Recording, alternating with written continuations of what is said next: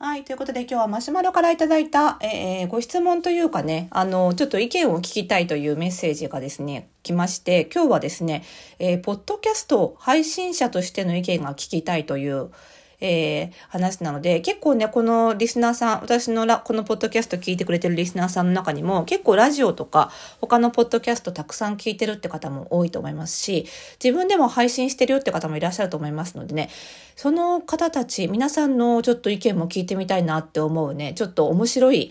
あの、テーマを送っていただきましたので、早速読んでいきたいと思います。ラジオネーム、ラキラキベイブ事件さんからのお便りです。いつも楽しく拝聴しています。久野さんは、 LISTEN という文字起こしサービスの利用を検討したことはありますか？プロのポッドキャスト界では知らない人はいなそうなので、釈迦に説法のような問いかけですいません。私はどちらかというと、身内向けの小規模なポッドキャストをやっているので、試してみたのですが、非常に便利である反面、これを使うかどうかは、ラジオ主の価値観で大きく分かれそうで興味深いなと思いました。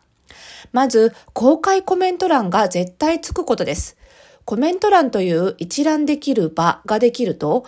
空気の支配が良くも悪くも生まれたり、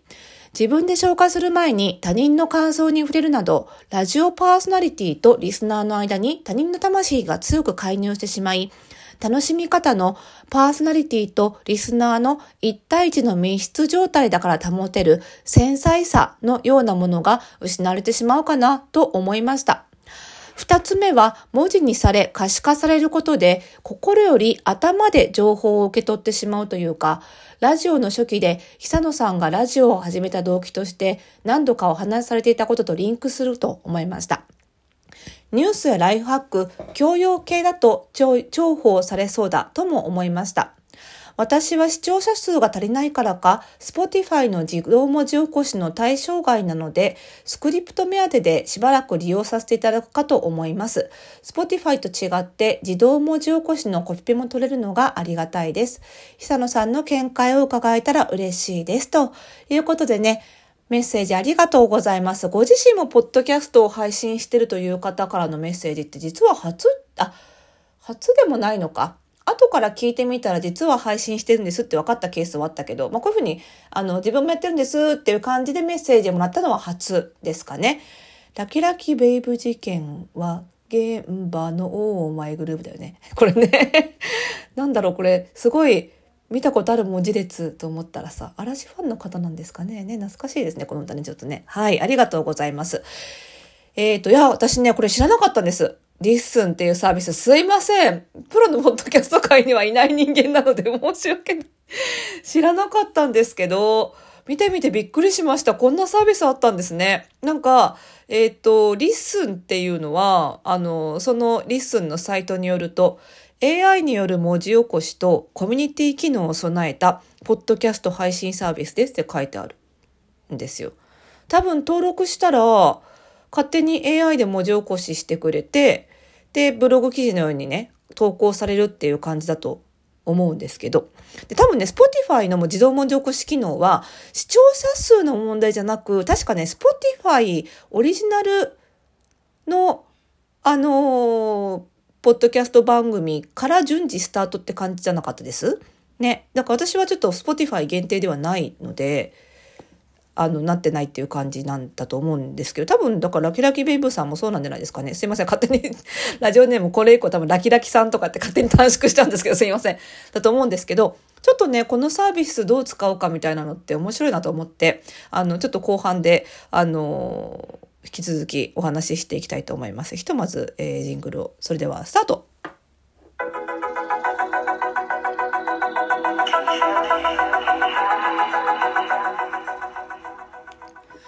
はい。ということで始まりました。オーストラリアのロイトコラジオ。本日で724回目の配信でございます。この番組ではあなたに巻きつくファッションへの思い込みイコールおしゃれの呪いをバッサバサ届いていきます。服装心理学をベースにおしゃれをもっと楽しみ、自分を変えるコツをお届けしています。お相手はパーソナルスタイリストで公認心理師の久野伊佐です。本日もよろしくお願いいたします。いやー、この LISTEN っていうサービスほんと知らなかったんで、ね、ラキラキさんに教えてもらえてよかったです。ありがとうございます。これはね、ちょっとちらっと見てみたんですけど、こう、見た目というかな、ユーザーインターフェースというかさ、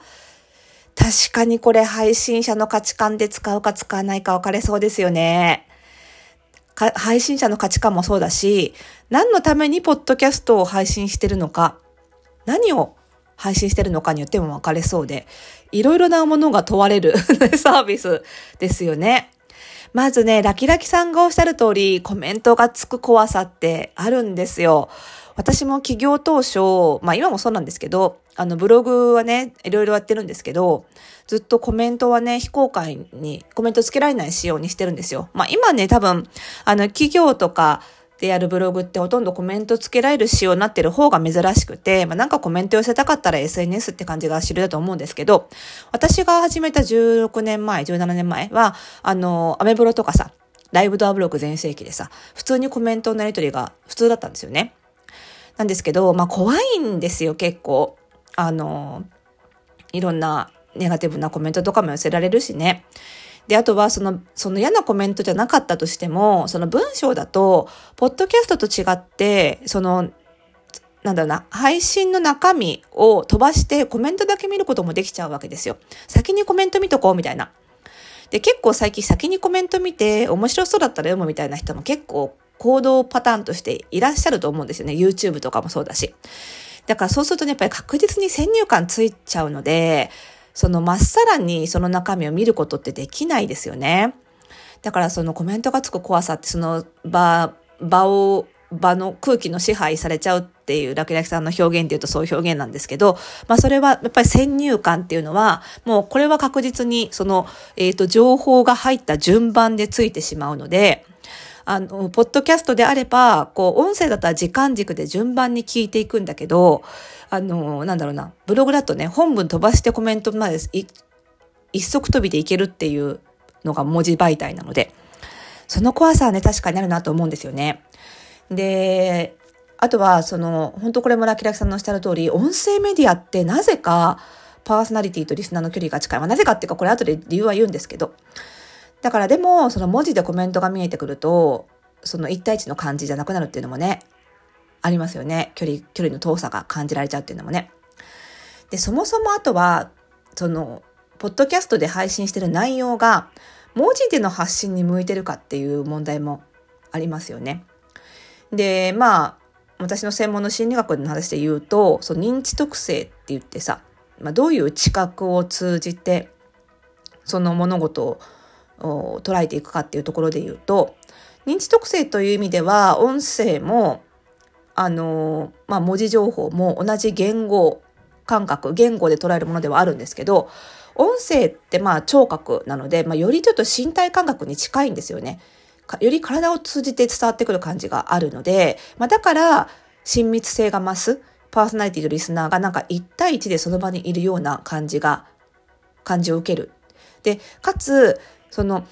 ラジオが職場に流れてるみたいな感じだったらまた違うと思うんですけど、そのイヤホンとかヘッドホンで聞いてると余計に一人の世界になるから、余計になんか世界に私とパーソナリティの二人だけみたいな感じが演出されやすいんだと思うんですよね。で、それに対して言語って自分の中に響いてくるんじゃなくて、表にあるものを目を介して読むので、やっぱり表に出る分、客観性が増しちゃうんですよね。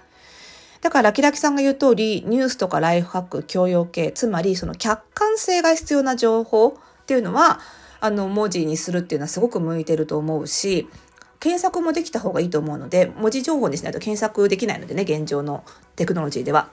だからそういう内容だったらね、そのユーザビリティとしてすごいいいんだなと思うんですけど、あとはそういう客観性が大好きな、そういう性質を持ったリスナーさん、ユーザーさんが欲しければ、LISTEN使った方がいいんだろうなと思うんですよ。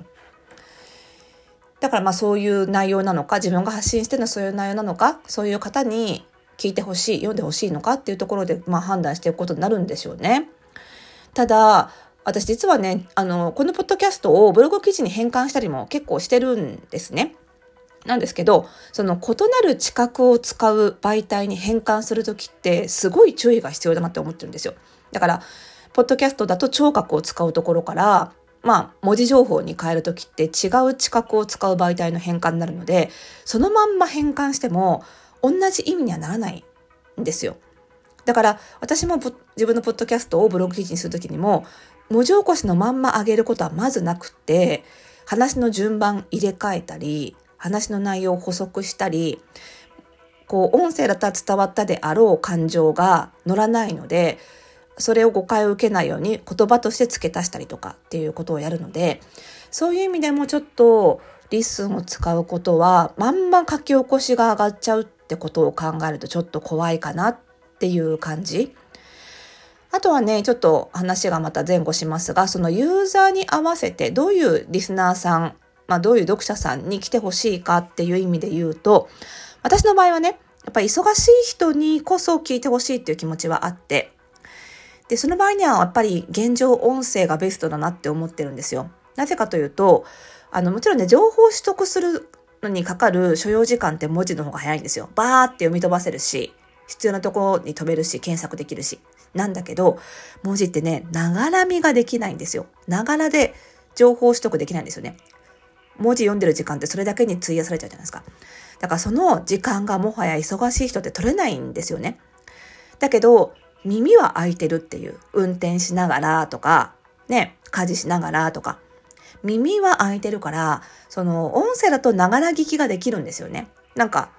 料理で言うとさ、ホットクックみたいなもんで。ホットクックって時間かかるけど、ほっとけるから別のことやりながら料理できるじゃないですか。あれ、あのノリで、ポッドキャストっていいなって思ってるので、まあそういうことを考えると、